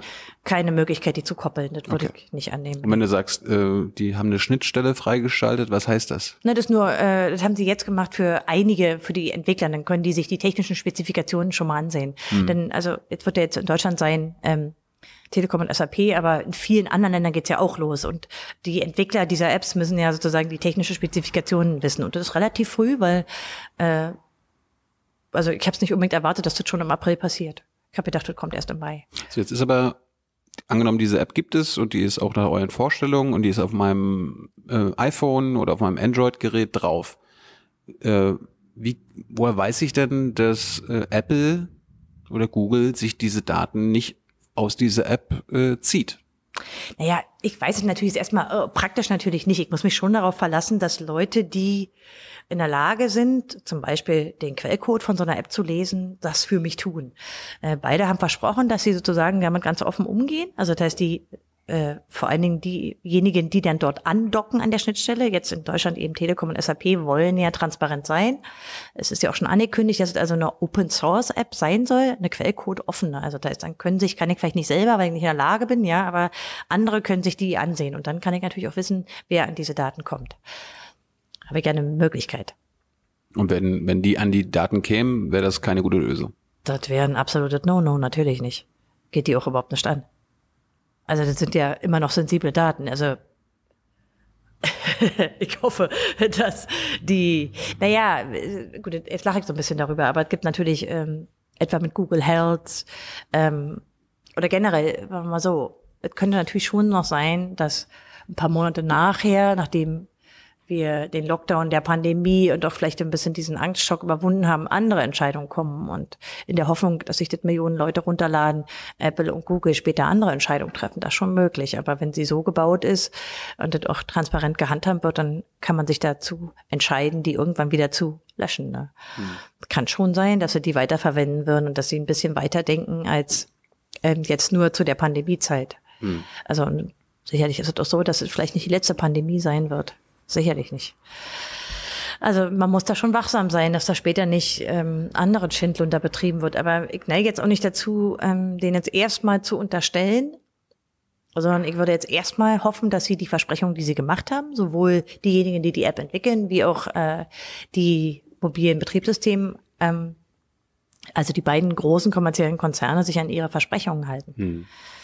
Also der Unterschied ist vor allen Dingen, äh, wenn ich diese Bluetooth-Technik verwenden will, brauche ich die Kooperation dieser der mobilen Betriebssystemhersteller. Jetzt hat ja äh, letzte Woche Frau Demmer äh, in der Regierungspressekonferenz zu mir gesagt, dass ähm, wir entweder bei der zentralen Lösung dem Staat vertrauen müssen ja. oder bei der dezentralen Lösung Apple und Google. Äh, stimmt das denn so pauschal? Also werden wir Apple und Google vertrauen müssen? Nee, davon geht. Naja, in gewisser Weise, also so wie sie es gesagt hat, ist es natürlich pauschal erstmal falsch. Denn äh, ich habe ja vorhin schon nochmal gesagt, diese, dieser Transparenzgedanke muss über allem stehen, ansonsten kann sich kein Vertrauen bilden. Das bedeutet natürlich auch, dass man seitens von Apple und Google transparent handhaben muss und die App selber auch. Das heißt, ich kann, äh, brauche gerade kein Vertrauen verschenken, sondern ich kann Vertrauen schaffen durch Handeln. Ähm, in gewisser Weise ist natürlich aber trotzdem was Wahres dran, denn alle Leute, die Android oder eben iOS benutzen, müssen gewisses Vertrauen in die Betriebssystemhersteller haben. Da, da ja auch die Sicherheit sozusagen dran, dran klemmt. Also mhm. klar, wenn ich ein Betriebssystem habe, wo ähm, die Möglichkeit besteht, dass es da Sicherheitslücken gibt, dann betrifft die natürlich auch diese App. Und insofern muss man sich immer in gewisser Weise verlassen auf die Anbieter der mobilen Betriebssysteme. Also ich denke, das hat sie nicht gemeint und nicht gesagt, mhm. aber ein bisschen was war das natürlich trotzdem daran. Das ist aber leider gerade der Markt, wie er entstanden ist, ähm, bei Smartphones, finde ich auch nicht gut. Das stört mich schon lange. Mhm. Ja, die freie Betriebssysteme für mobile Smartphones, das ist leider ein ganz doller Nischenmarkt. Ähm, aber hey, können wir natürlich auch politisch drehen. Also da könnte man ja die Gelegenheit nutzen, um da vielleicht mal ein bisschen zu fördern, so dass wir aus dieser Abhängigkeit rauskommen. Die Zuspitzung, die sie da gemacht hat, war politisch. Äh, die Bundesregierung hat aber auch bestätigt, dass es auf unterschiedlichen Ebenen Verhandlungen, zumindest mit Apple, gäbe. Äh, worüber verhandelt denn da das Kanzleramt mit Apple? Ich fand das auch interessant, diese Aussage. Es gibt ja keine Bestätigung der Konzerne darüber. Mhm habe ich nichts davon äh, gelesen, dass die das bestätigt hätten. Ich weiß nicht, was die damit meinen, keine Ahnung. Ob das Kanzleramt da mal anruft in Cupertino und sagt, guten Tag. Weil, also, es gibt ja keine Bestätigung von Google oder Apple dafür. Aber was, was könnte denn der Sinn sein, dass die mit denen reden? Ist mir auch nicht klar, zumal, also Google, aus Google und Apples Perspektive haben wir sehr viele Regierungen, die gerade dasselbe Problem haben und ja. andere politische Diskussionen teilweise. Ja. Ich weiß nicht, warum die nur mit der Bundesregierung äh, sprechen sollten. War mir nicht klar. Apropos Politik, warum, warum organisiert das denn nicht eigentlich die EU? Ich meine, wir sind ja, wir haben eine EU-Datenschutz-Grundverordnung. Äh, äh, warum, das wäre doch mal äh, ein geiles Projekt. Ich meine, wir, wir wollen in Sachen Datenschutz weltweit führend sein. Warum machen wir nicht gleich eine europäische Lösung? Oder wäre das, was wir zum Beispiel jetzt in Deutschland entwickeln, für alle in Europa dann auch nutzbar?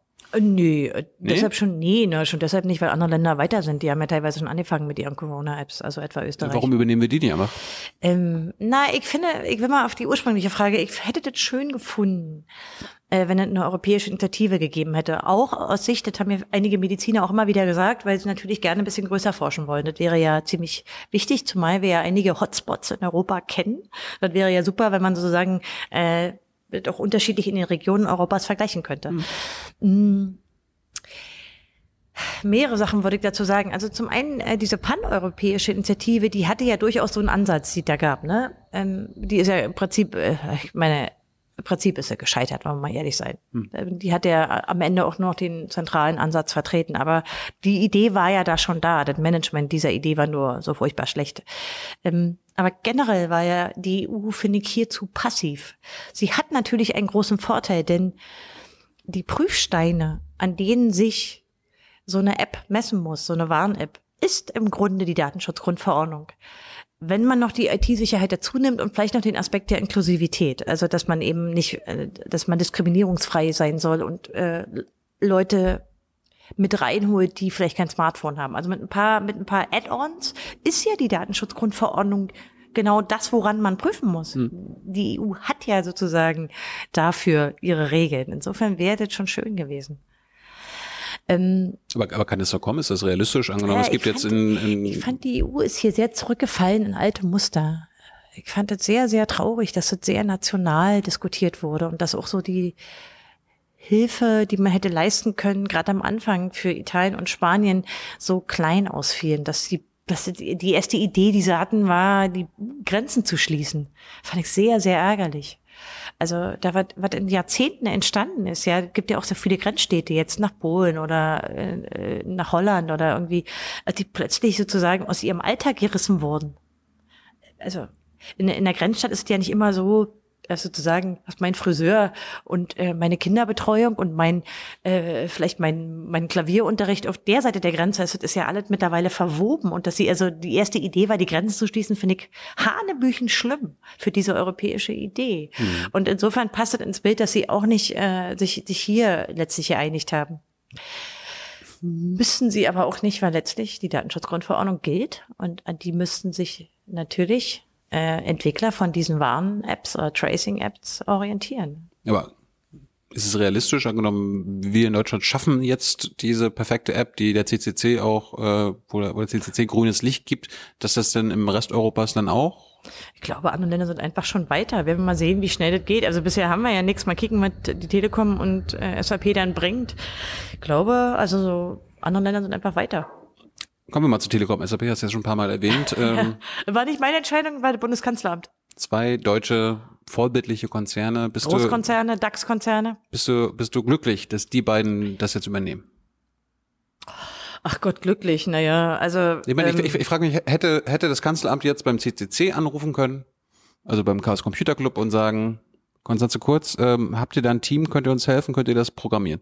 Nee, natürlich nicht. Also Äh, nein, schon. äh, CCC ist natürlich auch kein Dienstleister und ich denke auch schon, dass man, ähm, dass man, das ist ja jetzt, ist man nicht verkehrt, ist, ein Unternehmen damit zu beauftragen. Es gibt da ja irgendwie ein bisschen über eine halbe Million für. Also das ist ja jetzt auch nicht, also ne, gibt ja einige da Geld für die, ich glaube die Datenspende-App. Also die andere App des äh, Robert Koch Institut war äh, 450.000 und die soll jetzt so ungefähr 600.000. Also da geht's ja auch ein bisschen Geld. Und warum soll das nicht ein Unternehmen machen? Das muss ja nun nicht ein äh, privater Verein machen. Ja, also es geht, darum geht's ja nicht. Aber hättet ihr das machen können? Könntet ihr das? Nee, wir Warum- machen warum keine, nicht? Wir machen keine Dienstleistungen. Nee, das ist ein Verein von Ehrenamtlichen. Und ich denke schon, dass es, also, Ja, aber, aber äh, ihr habt ja viele, die Dienstleistungen, also als Privatperson äh, machen. Da der Kanzleramt CCC, ja. dich fragen können, kennt ihr jemanden da aus dem CCC? das hätte man natürlich machen können, aber wir vermitteln auch keine Dienstleistungen. Okay. Das hätte man machen können und ich- es gibt eine Menge im CCC, die in so einem Bereichen arbeiten, na klar, ja. Es gibt ja nur auch wieder Leute, die sagen, ja, da hätte man ja auch mal, das hat jetzt Manuel Höferlin äh, als, als Vorsitzender des Digitalausschusses gerade gesagt, man hätte ja auch mal die Start-up-Szene. Äh, letztlich für eine Ausschreibung ist sicherlich war vielleicht die Zeit auch ein bisschen knapp. Es soll ja alles eilig sein. Warum es nur zwei Großkonzerne sein müssen, weiß ich nicht. Also SAP soll ja vermutlich deshalb in die enge Wahl gekommen sein, weil sie behilflich waren bei der, bei der App für die Rückholung der ganzen gestrandeten Deutschen. Also da gab es ja so eine, äh, so eine App. Aber Angeblich sollte so sein, weiß ich nicht genau. Wir werden sehen. Ich werde, würde mir das am Ergebnis ansehen. Telekom und SAP haben beide nicht den Top-Ruf, aber die Vorschusslorbeeren können sie sich verdienen oder auch nicht. Also es kommt darauf an, wie schnell werden sie das liefern und wie transparent und wie gut. Gibt es denn CCC-Mitglieder bei der Telekom und bei ja, SAP? es gibt CCC-Mitglieder bei der Telekom. Ja. Aber hätte es noch andere Varianten gegeben, außer diese beiden Konzerne? Ja, man hätte sich natürlich schon überlegen können, ob man ansiedelt äh, bei äh, einem akademischen Umfeld, hätte man sich ja noch überlegen können, ja klar. Oder ob man sich zum Beispiel äh, an anderen Ländern, die jetzt ein bisschen schneller waren, orientiert, wäre ja auch eine Variante gewesen. Hm. Also etwa in Österreich könnte man ja noch machen können. Hätte noch andere Varianten gegeben. Ich, ich war auch ein bisschen überrascht, also dass sie sich da für Telekom und SAP entschieden haben. Also sehr viel mehr Varianten, die man hätte wählen können. Ja, ist ja nicht so, dass in Deutschland niemand in der Lage wäre, so eine App zu entwickeln. Ich weiß nicht, wie die Entscheidung da entstanden ist. Ähm, sie werden sich einfach an ihrem Output messen lassen müssen und an der Transparenz des Verfahrens. Ist es vielleicht, äh, geht es bei denen einfach vielleicht schneller, weil die mehr Personal zur Verfügung haben, mehr Zumindest- Ressourcen? Also äh, zumindest habe ich jetzt gehört, dass in äh, der technischen Zusammenarbeit mit SAP in Bezug auf diese Rückholaktion von Deutschen das wohl sehr schnell ging. Aber das werden wir sehen. Also ein Prophet bin ich natürlich auch nicht. Ich würde mal so sagen, die T-Systems-Witze, also die Telekom-Witze sind in Hackerkreisen natürlich verbreitet. Einfach weil natürlich auch schon viel Was ist der, was ist der beste telekom ja, nein, nein, nein, man, es ist so ein bisschen, ich glaube, es hat auch damit zu tun, dass die Telekom ein ehemaliger Staatskonzern ist. Und da macht man sich natürlich gerne lustig. Und im CCC gibt's, ähm, glaube ich, da eine lang gehegte Feindschaft, aber es gibt natürlich auch einige Projekte, die die in den letzten Jahren gemacht haben, äh, die einfach auch technisch gut sind. Also da würde ich mich jetzt nicht so weit aus Fenster hängen wollen, aber ich denke, sie werden sich hier ganz konkret messen lassen müssen und sie werden es in Klickzahlen ähm, sehen. Also laden sich das die Leute runter? Können sie das Vertrauen schaffen? Schaffen sie eine Nutzerumgebung bei dieser App, die die Leute auch benutzen können und wollen? Also das werden wir sehr konkret in sehr kurzer Zeit sehen. Ansonsten würde sozusagen die Peinlichkeit des Jahrzehnts. Also ich denke schon, dass zwei große deutsche DAX-Konzerne hier was abliefern müssen, ansonsten blamieren sie sich wirklich doll. Aber ich könnte mir auch durchaus was Neues schaffen. Und äh, weißt du, wie der Ablauf ist? Also angenommen, die sind fertig damit in einem Monat, äh, gehen die dann direkt, direkt zum Kanzleramt und präsentieren das? Oder gehen sie auch Ich mal vorher nochmal zum Chaos Computer Club und sagen so, hey Leute, Nee, wir machen auch diese Dienstleistung nicht. auch nicht. Aber wir haben die zehn Prüfstellen, da können Sie sich gerne dran orientieren. Aber nee, ich glaube, das wird eine politische äh, Präsentation geben, ganz sicherlich. Und ich denke, wenn Sie, wenn Sie klug sind, also von der, von der PR-Strategie, werden Sie auch diese versuchen, dieses Vertrauen zu schaffen, indem Sie die Transparenz in den Vordergrund stellen. Ich denke, Sie werden auch gut beraten, wenn Sie sich zumindest ein oder zwei akademische Teams holen, um zu gucken, ähm, dass da jemand Unabhängiges drauf guckt. In dem Sinne von zum Beispiel Wissenschaftler. Ich denke, da werden sie gut beraten. Das werden sie vielleicht machen, weil ansonsten wäre das, glaube ich, nicht sehr klug, weil sie möchten die Leute ja dazu kriegen, die, die App zu klicken. Jetzt hast du die zehn Prüfstelle angesprochen. Äh, warum sind es genau zehn? Äh, habt ihr, wolltet ihr eine, Also, eine runde Zahl Äh, haben? die kann oder? man, nee, nee. die gehen wir gleich mal einzeln durch, aber Wollen wir die einzeln durchgehen? Ja, klar. Also ich glaube, das Wichtigste daran ist das Anonyme auf jeden Fall Ja. und die Transparenz. Das sind die für mich am wichtigsten Punkte.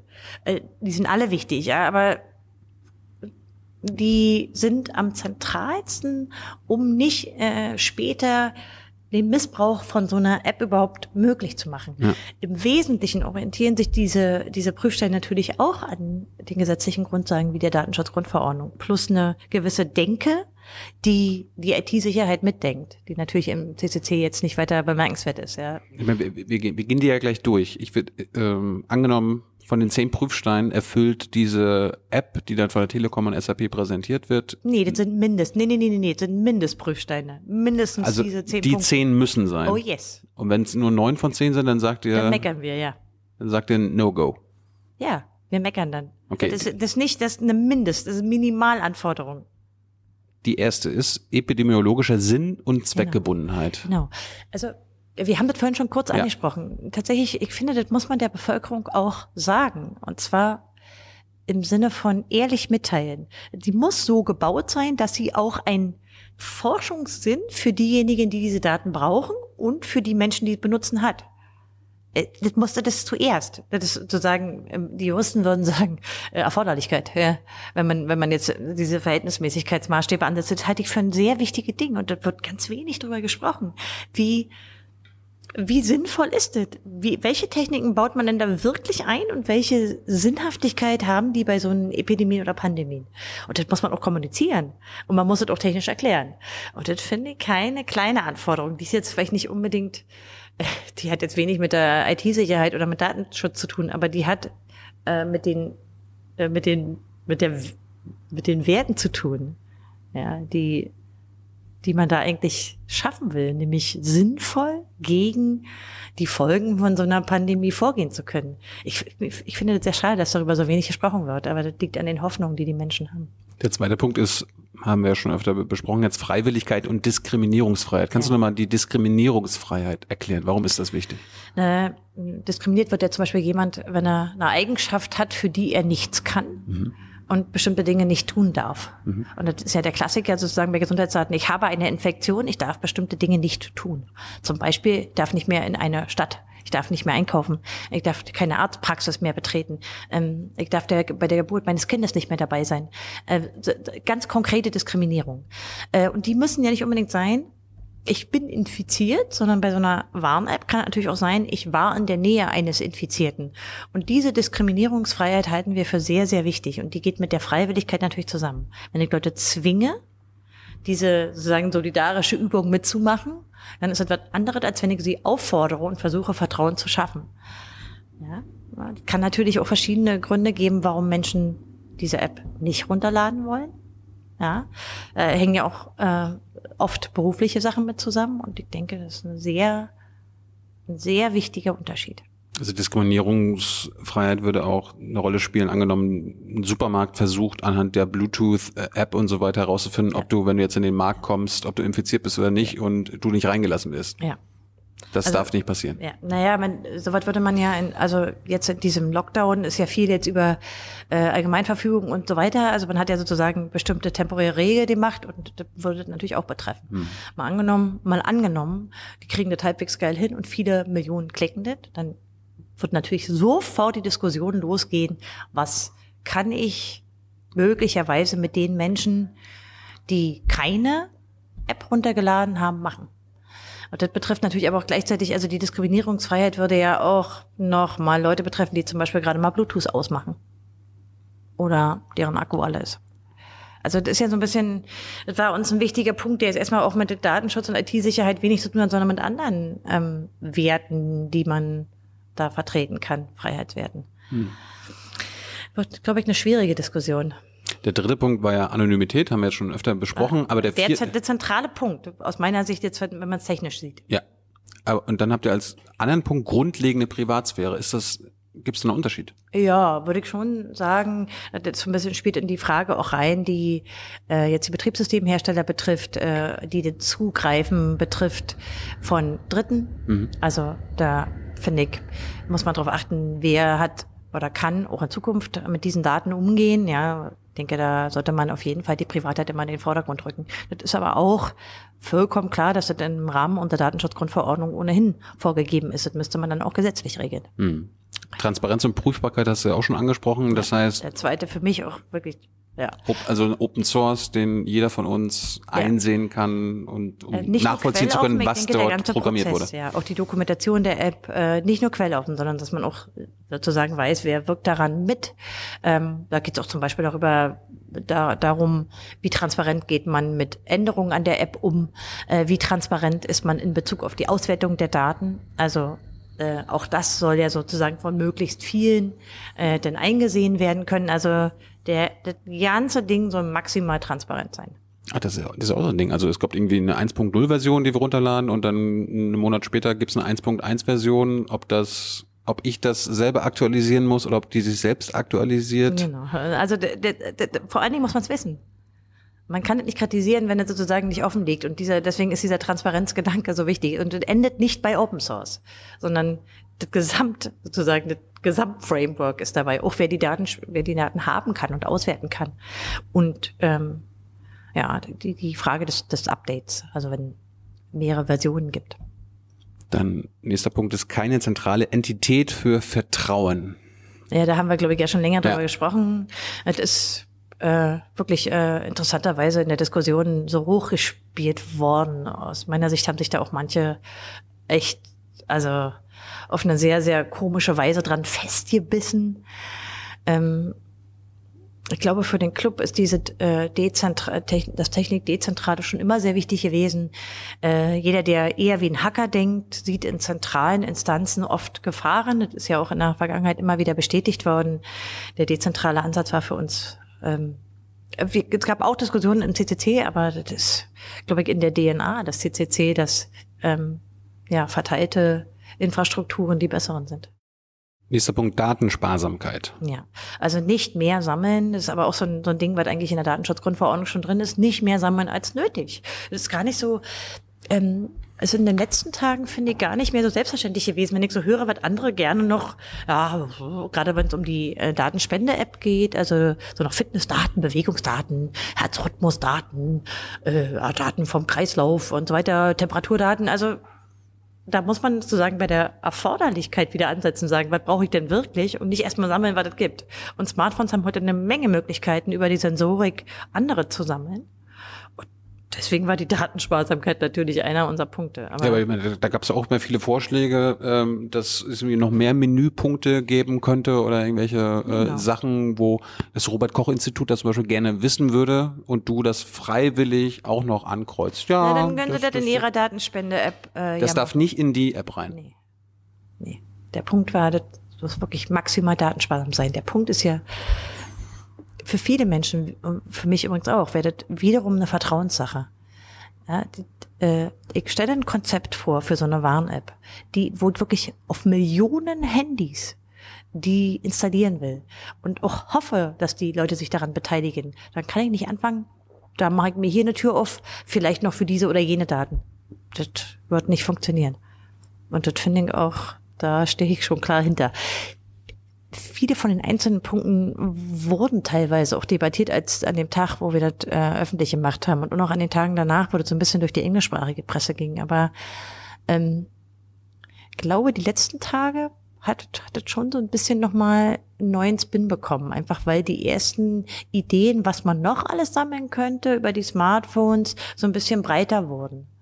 Ja, in der Süddeutschen war dieser Begriff, äh, der Staat rückt näher an die Bürger ran, sozusagen, weil er sich jetzt doch vorstellen kann, diese oder jene noch zu sammeln. Ich denke, da sollte man ganz klar, ne.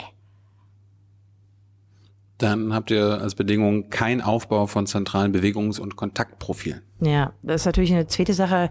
Es mag sein, dass ich eine App habe, die erstmal nicht geografisch angebunden ist. Das heißt, ich habe nicht unbedingt Lokationsdaten, über die ich jetzt sehen könnte, wo geht jemand lang, wo hält er sich auf, wo schläft er nachts, wo arbeitet er vielleicht, wenn er noch zur Arbeit fährt.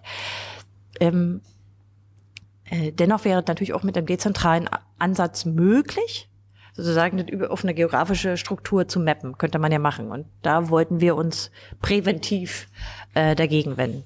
Also Kontakt- und Bewegungskraft zu haben, ist eine große Gefahr des, des Missbrauchs. Weil das natürlich für äh, die, auch die ganzen kommerziellen Entitäten und für Werbung interessant wird, na klar. Das ist ja in Südkorea der Fall zum Beispiel. Ne? Ja, da, na nicht nur, also China wäre natürlich Ja, ein ja. klassische Beispiel.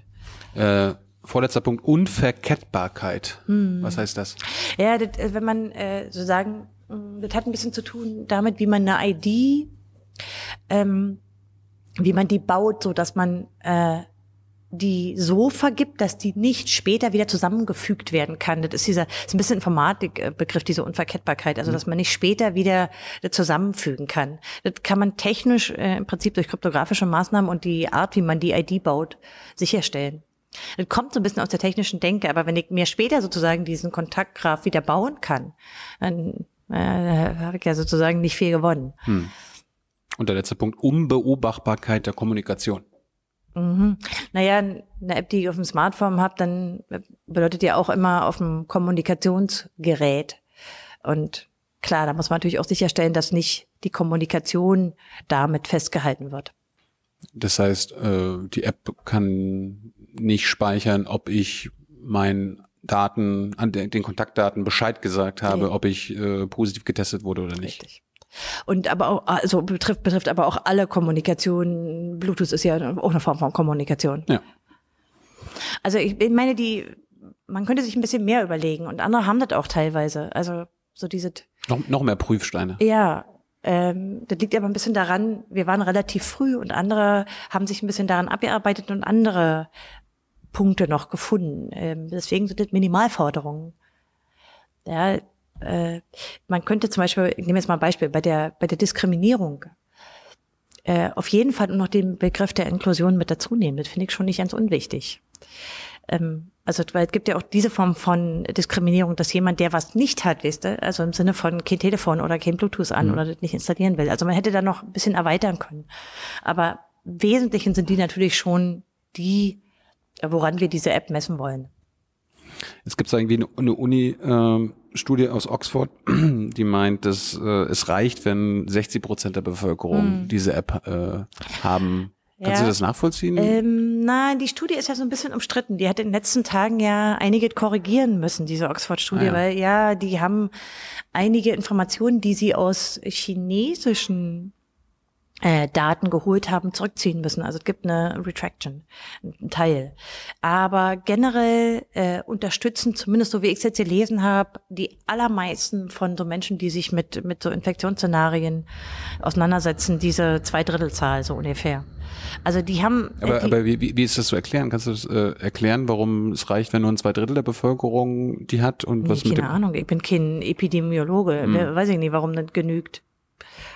Also ich habe, ich, hab- ich lese natürlich jetzt wie alle anderen Menschen auch eine Menge darüber, aber kann, kann ich nicht unbedingt sagen, warum das ausreicht. Ich denke, das hat mit Statistiken und Wahrscheinlichkeiten natürlich zu tun, aber warum das ausreicht, ich denke, das werden die anhand von anderen Ausbreitungswellen wahrscheinlich gut messen können, würde ich vermuten.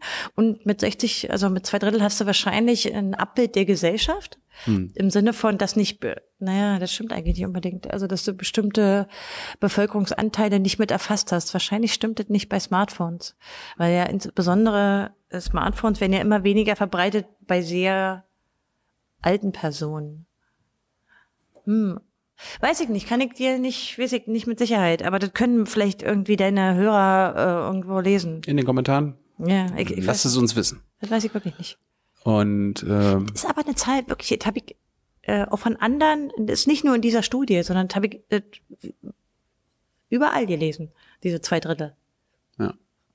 Da wird doch wohl was Wahre dran sein, oder?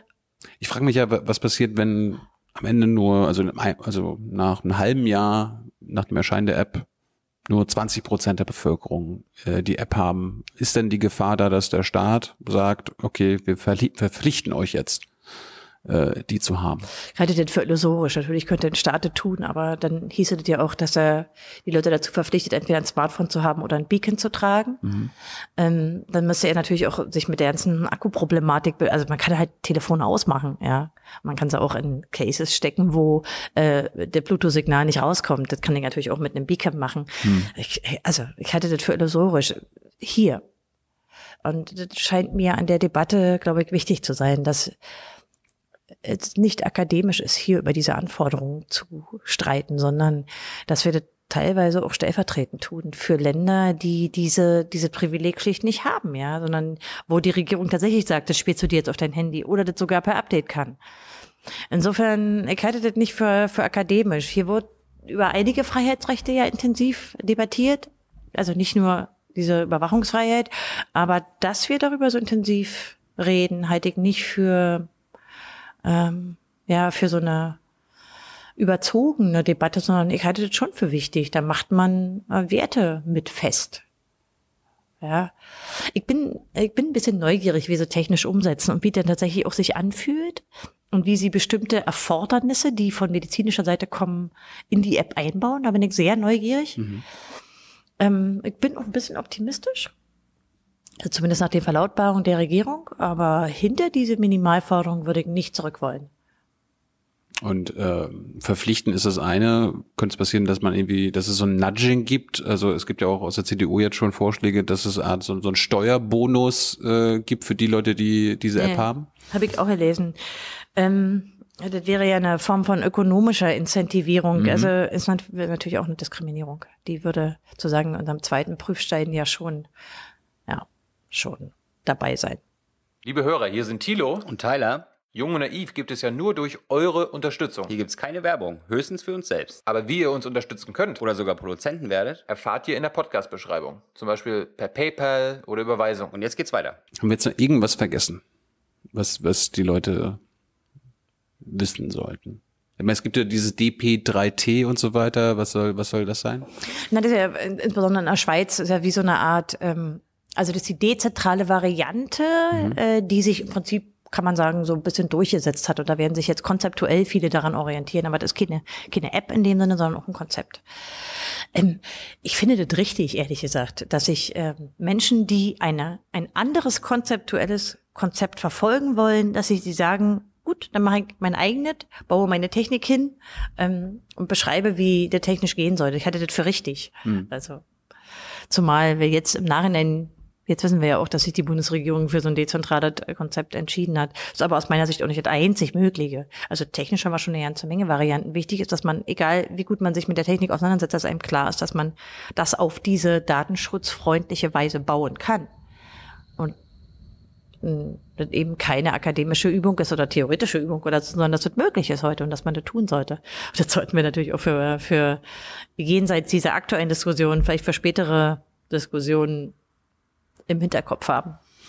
Gut, also haben wir jetzt irgendwas vergessen aus deiner Sicht?